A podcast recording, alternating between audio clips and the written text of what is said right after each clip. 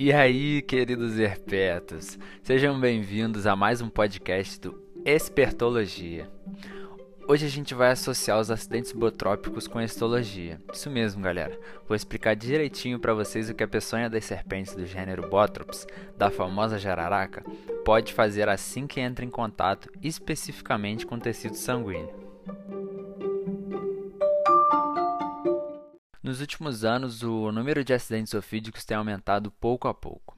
E as serpentes do gênero Botrops estão sempre na liderança com cerca de 87% dos acidentes.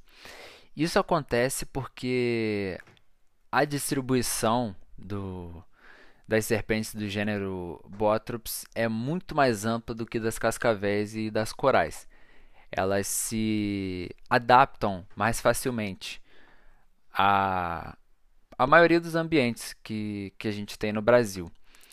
E, mas mesmo assim, elas, elas ficam na, na última colocação de letalidade da peçonha, porque a toxina não é tão perigosa quanto das cobras corais e das cascavéis. E mesmo que dificilmente leve a óbito, a picada de uma jararaca pode gerar inúmeros problemas. Vamos ao processo detalhado.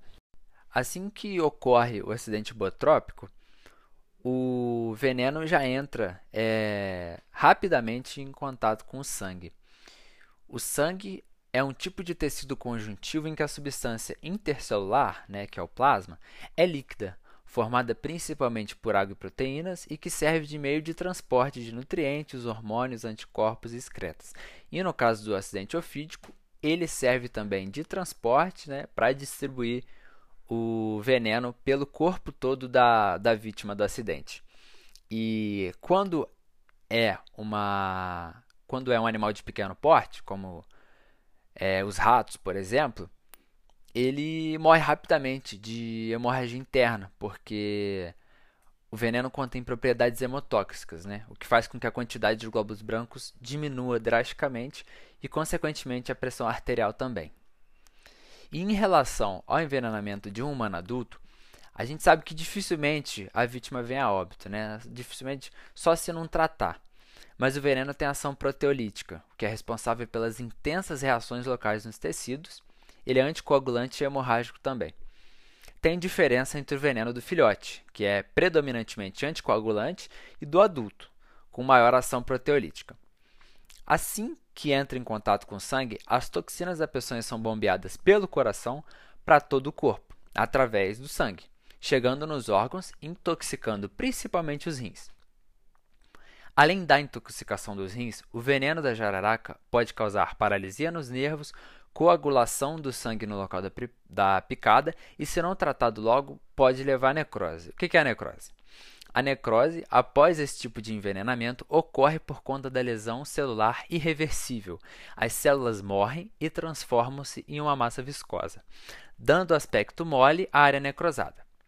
A necrose também pode resultar no rompimento das fibras musculares, liberando seu conteúdo, que é uma proteína chamada mioglobina, na corrente sanguínea e causando falência dos rins. Os acidentes com serpentes do gênero Botrops levam, em geral, a quadros graves. Portanto, a vítima deve ser conduzida o mais breve possível para o serviço de saúde que possui soro antiofídico, mais precisamente o soro antibotrópico. O médico que se, que se depara com este quadro deve preocupar-se com as medidas de suporte, analgésicos, drenagem postural, hidratação, profilaxia do tétano e, principalmente, com a soroterapia, porque o soro antiofídico combate muito bem a peçonha, mas os efeitos já causados não. E lembrar-se sempre de notificar o Centro de Controle de Intoxicações.